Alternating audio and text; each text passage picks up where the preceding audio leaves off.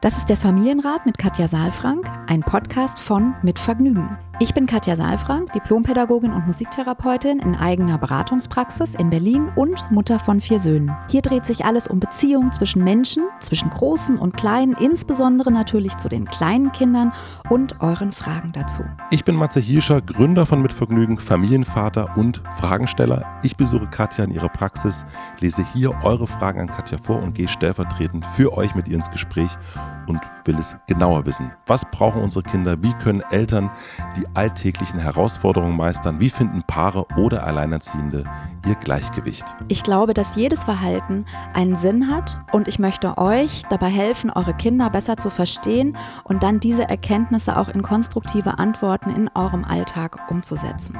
Willkommen beim Familienrat-Podcast. Hallo und herzlich willkommen zum Familienrat-Podcast. Hallo Matze.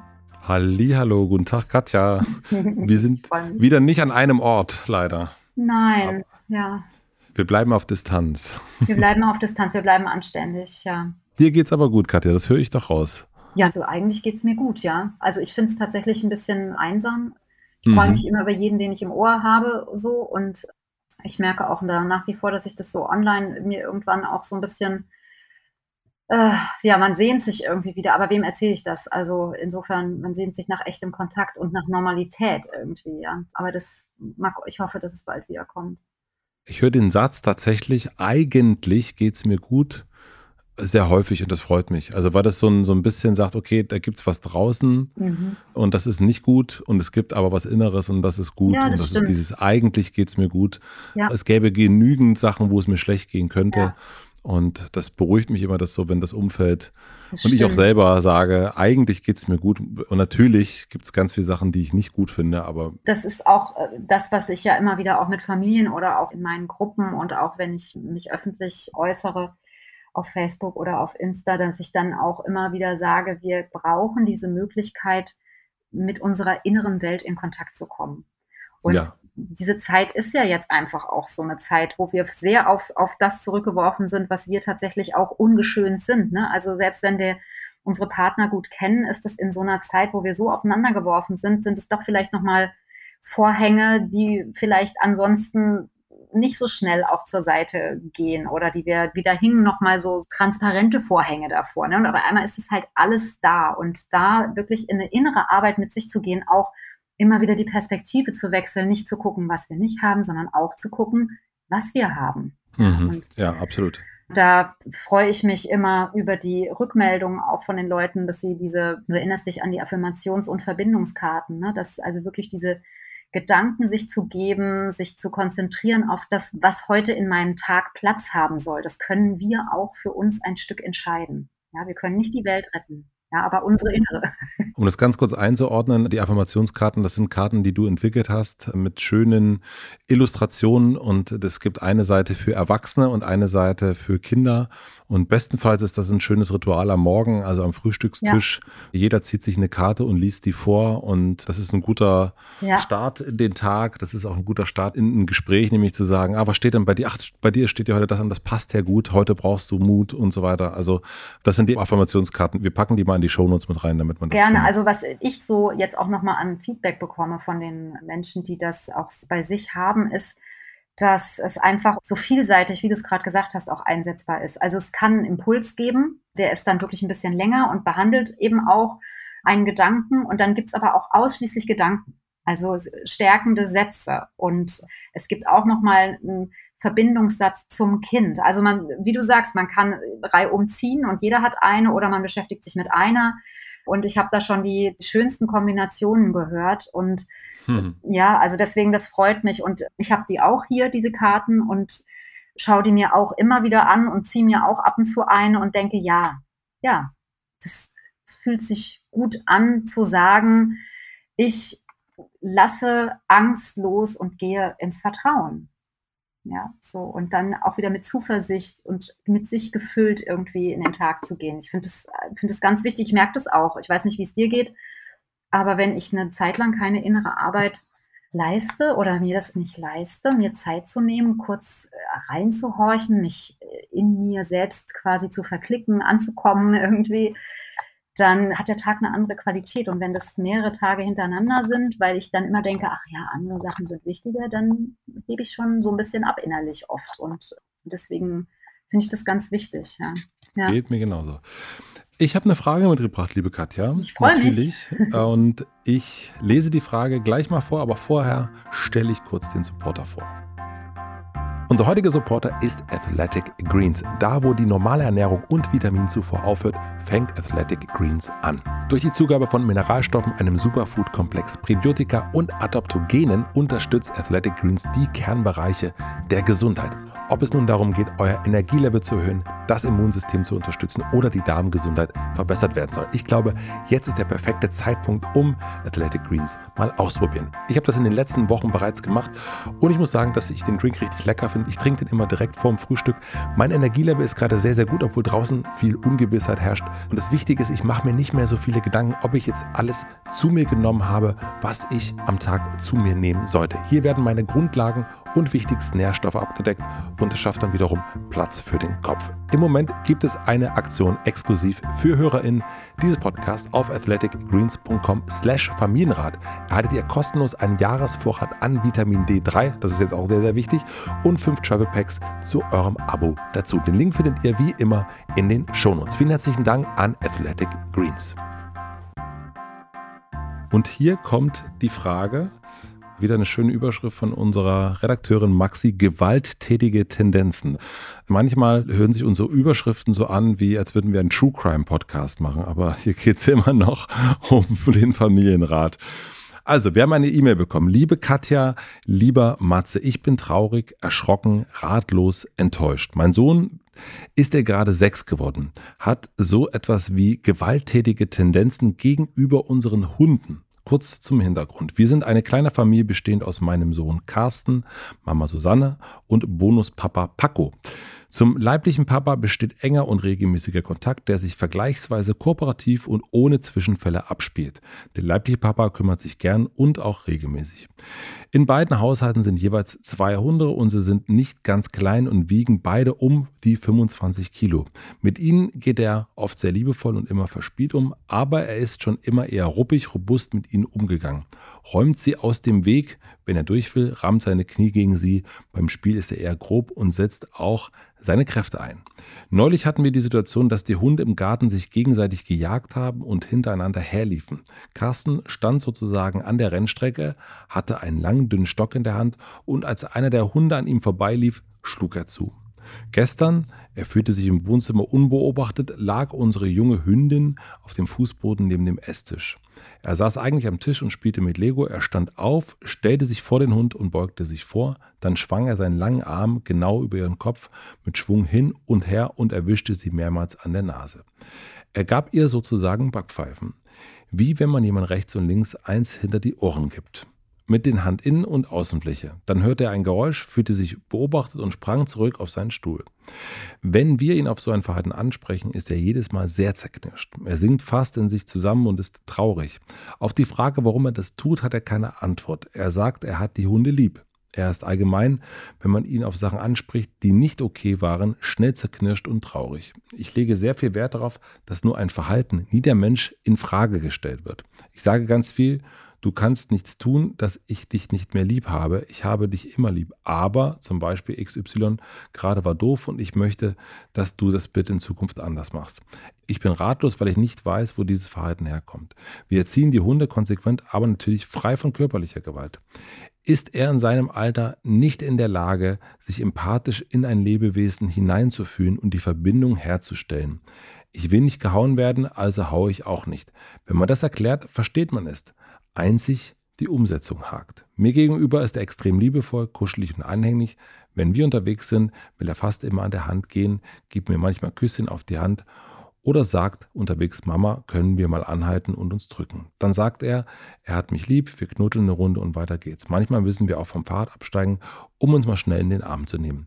Wie kann ich ihm helfen zu verstehen, dass dieses Verhalten anderen Lebewesen gegenüber nicht in Ordnung ist? Meine Sorge ist natürlich auch, dass unsere oder auch andere Hunde, so sanftmütig sie auch sind, sich berechtigt wehren und er verletzt wird. Soweit darf es nicht kommen. Ich hoffe sehr, dass ihr irgendwelche Ansätze und neue Ideen habt, gern auch aus der Papa-Sicht von Matze. Vielen Dank für eure Podcast. Bleibt bitte gesund und munter. Liebe Grüße, Susanne.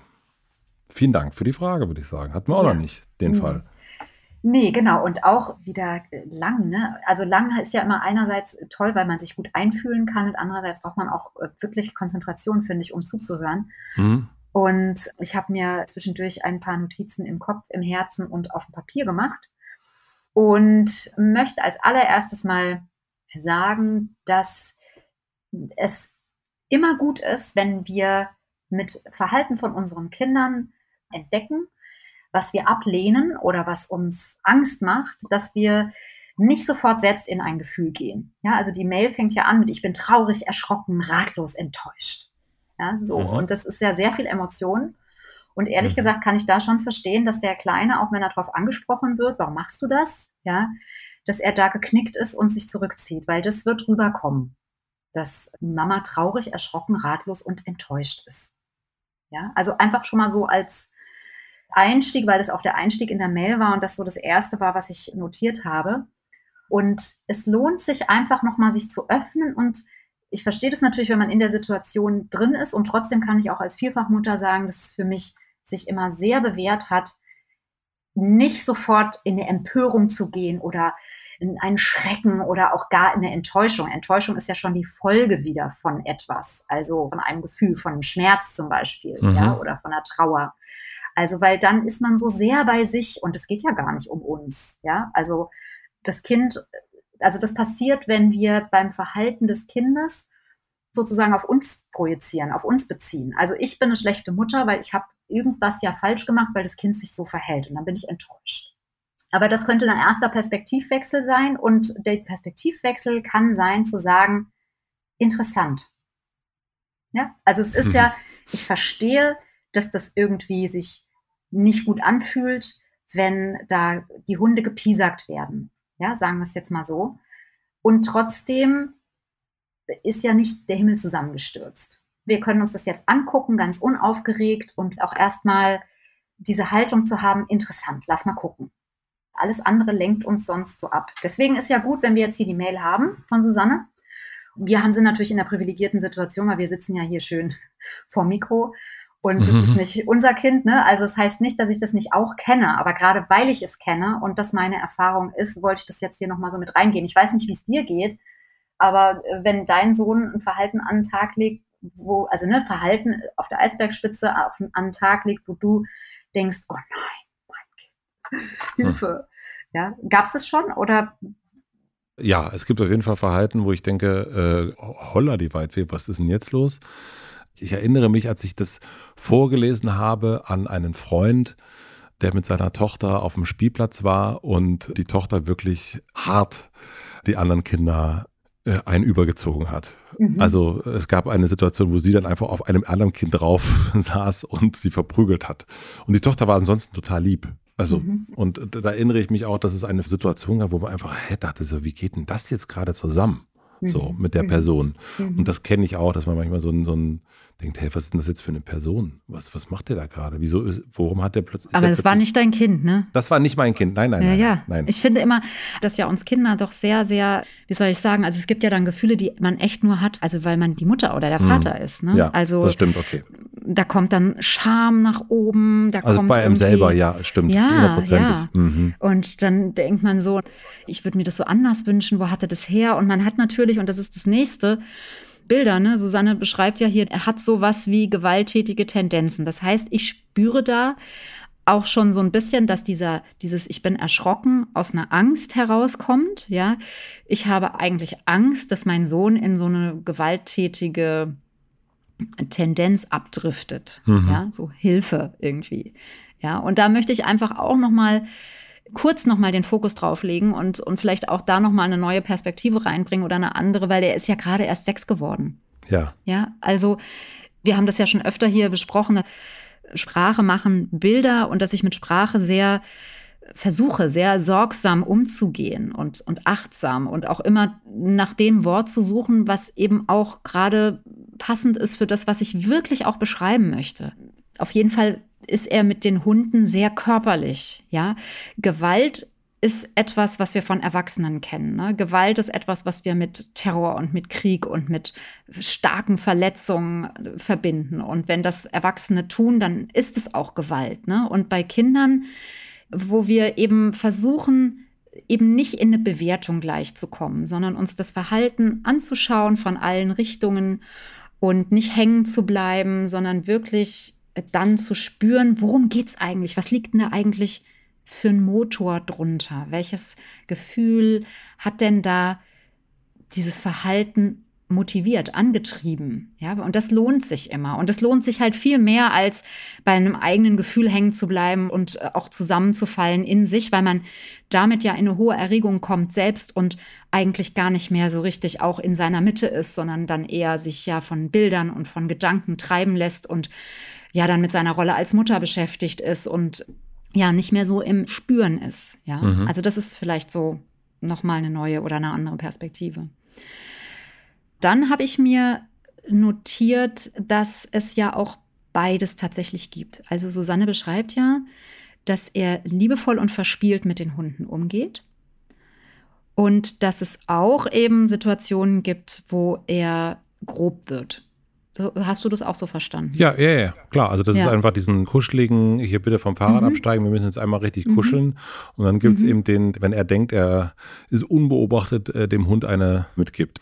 Also du, du hast jetzt gerade noch mal gesagt, ne, er ist sehr, sehr bezogen auf die Mutter. Ne? Das hat, hat ja. äh, Susanne auch so beschrieben, dass er sehr kuschelig ist und mhm. sehr auf sie bezogen ist. Ne? Er ist extrem liebevoll, anhänglich, ja, will immer nur an der Hand gehen, ja, gibt Küsschen auf die Hand. Ja, das ist eh so süß, finde ich. Ne? In dem Alter sind die, äh, sind die Kinder sehr, sehr äh, machen ganz viele Komplimente. Das war so das schönste, schönste Alter mit meinen Jungs, mhm. als sie mich dann alle heiraten wollten, so ungefähr, und mir überall immer so Blümchen gebracht haben vom Wegesrand. Darüber erleben Kinder Bindung. Ja, das ist sozusagen Bindung in Reinform. Ja, können wir mal anhalten und uns drücken. Also, das ist, das, das ist ja sehr berührend, ja. Und dann auf der anderen Seite äh, beschreibt sie auch, dass es mit den Hunden so ist. Ja, also dass sie sagt ja, dass er ganz liebevoll auch mit den Hunden ist und auch ganz verspielt ist und dass es gleichzeitig aber mit den Hunden auch Momente gibt, wo er sehr körperlich ist. Also, und das finde ich jetzt sehr spannend. Ich habe jetzt verschiedene Abzweigungen, die wir nehmen können. Also, ich würde gerne alle Abzweigungen einmal nehmen, aber die Frage ist, welche nehmen wir zuerst? Und zwar habe ich eine Assoziation gehabt, als ich dir zugehört habe wenn man Hund mit Geschwisterkind ersetzen würde, ja. dann wären wir mitten im Geschwisterkonflikt. Und jetzt wäre es für mich ja spannend, wenn ich Susanne jetzt hier hätte, würde ich fragen, seit wann habt ihr die Hunde? Ich weiß nicht, ob ich es überhört habe oder ob es hier nicht erwähnt wurde.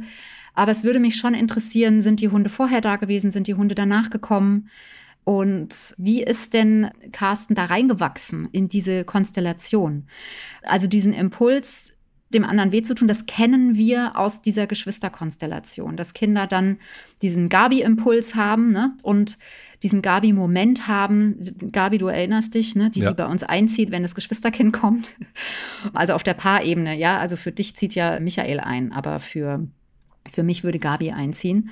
Und wo wir dann eben ja diese Exklusivität einseitig aufgelöst empfinden oder wo sozusagen immer mal wieder so ein Schmerz hochkommt und immer wieder noch mal die Frage hochkommt und ich nach dieser Antwort suche, wie wertvoll bin ich eigentlich? Ja, und das ist einfach so ein Impuls, den ich Susanne gerne mitgeben möchte, dass es vielleicht noch mal, dass ihr noch mal gucken könnt, wie lebt ihr da zusammen? Wie klar sind da die Rollen? Ja, wie ist das? Also, ohne dass ich das jetzt überbewerten oder überinterpretieren möchte, könnte ich mir vorstellen, dass es sowas, gerade auch weil er sich dann beobachtet gefühlt hat, ja, und also es ist nicht im Spiel passiert oder es ist keine Selbstverständlichkeit, dass man vorbeigeht und flapsig irgendwie dem anderen mal einer knallt, sondern er hat sich ja dann, wenn ich es richtig verstanden habe, auch beobachtet gefühlt und ertappt gefühlt letztlich. Ne? Und ähm, er weiß, dass er da was macht, was nicht genau richtig ist. Mhm. Ja, genau. Also deswegen, da würde ich noch mal ein bisschen genauer hingucken, wobei wir jetzt hier wahrscheinlich den Aspekt gar nicht weiter ausführen können. Also hingucken im Sinne von noch mal schauen, könnte das sein? Wenn ja, was könnte da stattfinden? Woran merkt denn der kleine Mann, dass er wertvoll ist? Das ist ja immer eine Frage, die ich Eltern auch gerne mitgebe. Woran merkt dein Kind jeden Tag immer mal, dass es wertvoll ist? Jetzt lass uns da mal ganz kurz reingehen, weil jetzt haben wir eine Situation, wo die Mama, und wir nehmen mal ein Beispiel raus, also sie steigt ja vom Fahrrad ab und wenn auch selbst mhm. wenn sie unterwegs sind und knuddelt ihn, also würde ich jetzt auch denken, na, ich gebe ihm doch, also na, ich steige ja sogar mhm. vom Fahrrad ab. Was könnte das sein, was wir vielleicht, also was sie vielleicht auch gar nicht sieht, was vielleicht gar nicht so offensichtlich ist? Ja. Auf den ersten Blick hört sich das nicht so an, als würde er sie vernachlässigen. Ne? Nee, nee, äh, also äh, nee, das ist auch meine ich, Entschuldigung. Ja, also das ist auch gar nicht die Kategorie. Das ist keine Unterstellung oder keine Botschaft, die ich an die Eltern schicken möchte, dass wenn wir noch mal gucken, woran merkt unser Kind, dass es wertvoll ist, dass wir sozusagen vernachlässigen. Das ist nicht das Gegenteil. Okay. Es sind die kleinen Momente. Also woran merkst du, dass deine Frau dich liebt? Ja wenn das mal einen Tag in den Hintergrund gerät oder so, dann ist es nicht so, dass, dass ihr sofort euer Beziehungskind vernachlässigt oder deine Frau dich vernachlässigt, ne? sondern es ist einfach die Atmosphäre müsste noch mal wieder aufgefüllt werden. Würdest vielleicht nachfragen, ist irgendwas oder so, ja?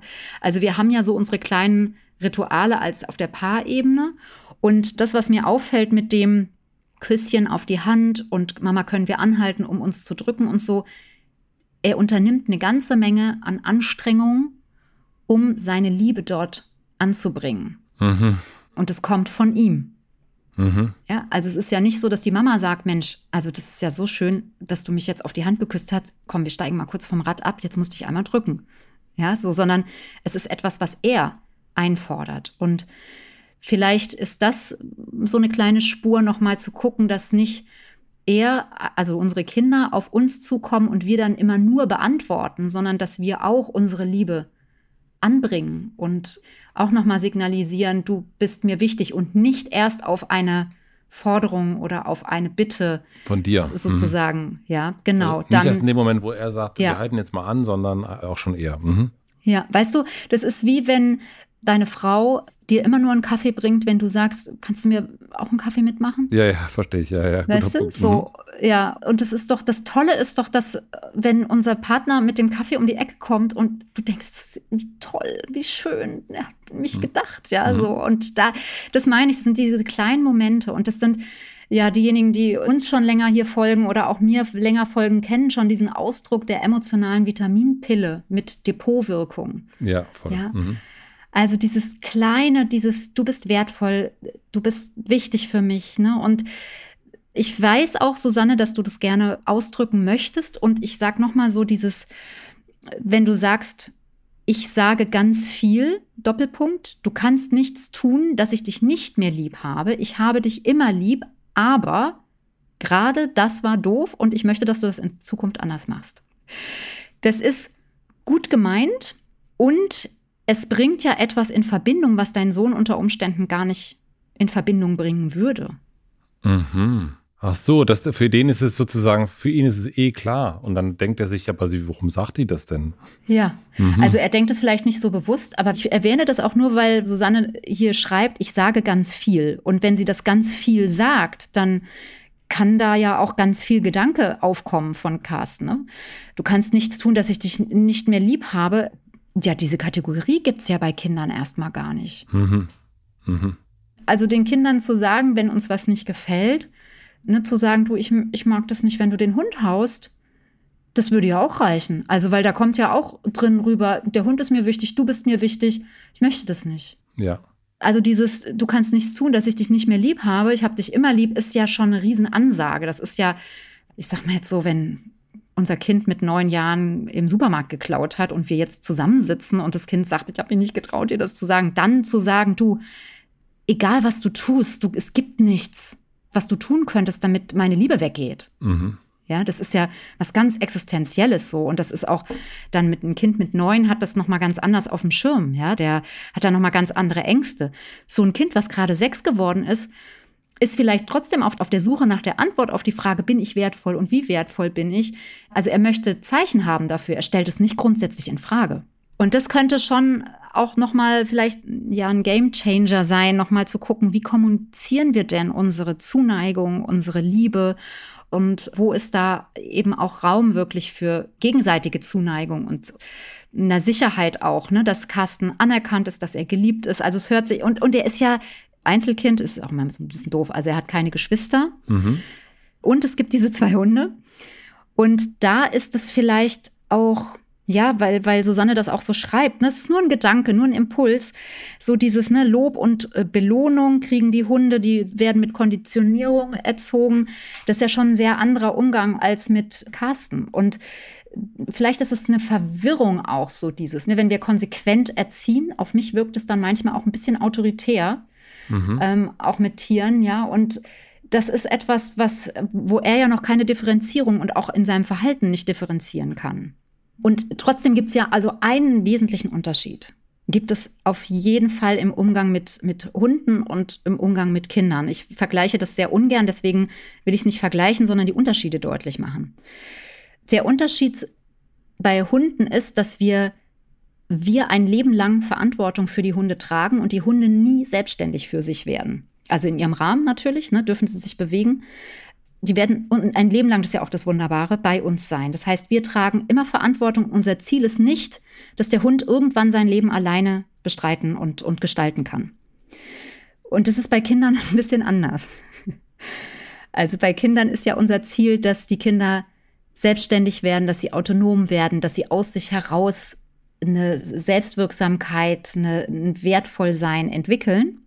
Also was es jetzt vielleicht nicht sofort besser macht und trotzdem vielleicht so, ein, so eine Idee für einen Ansatz liefert, wo man noch mal anders auch mit dem Jungen drüber sprechen könnte. Also noch mal ähm, wirklich in ein Gespräch zu kommen und vielleicht auch noch mal ein bisschen sich gemeinsam um die Hunde zu kümmern und einen Umgang zu haben und ja, vielleicht auch noch mal zu gucken, welchen Stellenwert haben die Hunde im, also im Zusammenhang ne, mit dieser Geschwisterfrage ja. auch, ob das vielleicht auch irgendwie eine Konkurrenzgedanke ist und gemeinsam sich dem nochmal zu nähern. Nicht so sehr das Verhalten zu bewerten und abzulehnen und zu verbieten, und auch nicht zu sehr zu insistieren, warum hast du das gemacht? Ja, weil wenn sie sagen könnten, was in ihnen vorgeht, dann würden sie sich ja gar nicht so verhalten. Mhm. Also dann von, ja, dann von ihnen sozusagen eine dezidierte Erklärung zu erwarten. Also dezidiert ist jetzt ein bisschen überspitzt. Ne? Ich verstehe schon die Frage. Ich würde sie eher so stellen, wie geht's dir? Oder was ist passiert? Ja, was hast du denn da gefühlt? Ähm, hast du dich geärgert? Vielleicht auch ein bisschen, ne, wenn man jemanden links und rechts eine haut, dann legt einem der, der Eisberg ja nahe, dass doch vielleicht eher Wut oder mhm. Ärger unten drunter liegt. Ja, da wäre es sinnvoll, auf dieser Ebene zu agieren und in Kontakt zu kommen. Mhm. Wenn ich das richtig verstanden habe, also diese drei Sachen, um die mal nochmal so durchzugehen, das eigene ist zu gucken, das erste ist der eigene Blick auf so eine mhm. Situation. Also so, wie schaue ich die Situation als äh, Mutter oder als Vater an? Also äh, habe ich direkt schon einen Sorgenblick und so weiter. Das zweite ist, woran merkt der Kleine, dass er wertvoll ist? Im Sinne von, muss er sich das Kompliment abholen, indem man vom Fahrrad mhm. steigt und so weiter, sondern ist das sowieso schon da, dieses mhm. Gefühl? Und das dritte, was ich mir jetzt gemerkt habe, ist, ins Gespräch zu gehen und gemeinsam zu gucken, welchen Stellenwert die Hunde haben. Also dann ja. aber schon mit dem Sohn auch zusammen. Ja, genau, wobei man das ja auch unterschiedlich machen kann. Ne? Also einmal auch in so eine beobachtende hm, Wahrnehmung zu mhm. kommen, also wahrzunehmen, was da eigentlich passiert, sich so ein bisschen zu distanzieren und dann äh, auch noch mal dieser erste Punkt ne, bei seinen eigenen Gefühlen hängen bleiben. Also das hat natürlich was mit dem Blick zu tun einerseits dann auf die Situation, andererseits ist es eben auch so, dass man so handlungsunfähig dann wird. Mhm, ja. Wenn ich in meiner Trauer drin hänge, dann kann ich mich nicht um das Gefühl des anderen kümmern. Mhm. Ja, deswegen würde ich Absolut, ja wir können das ja spüren, dass uns das traurig macht. Ehrlich gesagt hat das ja eher was mit Susanne zu tun und nicht so viel mit dem, was da passiert. Ja, das ja. ist ein Gefühl, was also von einem Gedanken herrührt. Vielleicht hat sie das Gefühl, sie hat was nicht gut gemacht oder sie müsste was besser machen oder ne, sie hat sich vorgenommen, das darf nicht vorkommen und jetzt macht sie sich einen Vorwurf oder sie stellt sich ihr Kind anders vor oder irgendetwas hat mit ihr zu tun. Ja. Ja, und wenn wir das erkennen, können wir das sortieren und können das zur Seite stellen, um dann eben in auch so was Schwingendes zu kommen, rüber zu schwingen und zu gucken, was ist denn eigentlich mit dem Kind los? Und mhm. was, was ist denn da eigentlich? Und da ist es halt wichtig, dass wir nicht unser eigenes Gefühl anschwingen lassen, sondern dass wir diese innere Gitarre eben mitschwingen lassen mit dem, was da beim Kind passiert. Und die Wut und der, der Ärger und vielleicht auch ein Schmerz oder eine Trauer, die dazu führt, dass da heimlich eine Backpfeife verteilt wird ne, an den Hund. Mhm. Das wäre ja wichtig, dem Raum zu geben und darüber zu sprechen und nicht nur zu sagen, ich habe dich lieb, aber ich will nicht, dass du das machst. Ja, also dass ja, es nicht an Bedingungen sozusagen geknüpft ist, ja. Auch das noch, ja. Mhm. Ich fürchte auch, dass der Junge schon weiß, dass er das nicht machen soll und dass sie das nicht möchte. Und wenn er es lassen könnte, also es ist ja ein Ausdruck von, von einer inneren Bewegung und es geht darum, diese innere Bewegung, sich der nochmal zu nähern. Und, und das wird nur gelingen, wenn, ja, wenn Carsten keine also nicht, sich nicht bewertet fühlt. Ne? In dem Augenblick, wo er sich bewertet fühlt und vielleicht auch abgewertet fühlt und den Schrecken und die Enttäuschung in, der, in, in dem Gesicht der Mutter sieht, geht der Blick nach unten und er ist ganz schambesetzt und, mhm. und ne, so. Und wir verlieren den Kontakt zueinander. Ähm, ja, Katja, soweit. Ich würde ich würd sagen, da haben wir doch was gefunden. Auf den Hund gekommen sind wir heute sozusagen. ja, ein bisschen auf die Hunde gekommen, genau. Auf die Hunde gekommen, hatten wir auch noch nicht. Schön. Ja, vielen Dank, Susanne. Und ich wünsche mir, dass da Impulse dabei sind. Schreib uns doch gerne, ob du was damit anfangen kannst und wie das für dich ist. Vielleicht auch, ich finde das immer total spannend, wenn wir es schaffen, von unserer eigenen Emotion uns ein Stückchen zu lösen und in den Perspektivwechsel auch zum Kind zu kommen. Das macht schon ganz, ganz viel. Also wir sind sehr gespannt auf Rückmeldungen. Sehr. Vielen herzlichen Dank und wir hören uns ja wieder nächste Woche Montag. Bis dahin, habt Bis dahin. eine schöne Woche. Ja, bleibt gesund und in Verbindung. Tschüss, Matze. Tschüss. Abonniert den Podcast überall da, wo man Podcasts abonnieren kann. Wir freuen uns über Bewertungen, über Kommentare und natürlich, wenn ihr diesen Podcast einer einzigen Person weiterempfehlt. Und nicht vergessen, es gibt keine schwierigen Kinder, sondern nur schwierige Situationen. Und Eltern, die dann auch mal nicht weiter wissen. Das ist gar nicht schlimm. Das Wichtigste ist, dass ihr mit euren Fragen nicht alleine bleibt und euch nicht zurückzieht, sondern in Austausch geht und im besten Falle natürlich an uns schreibt. Wir freuen uns auf eure Fragen.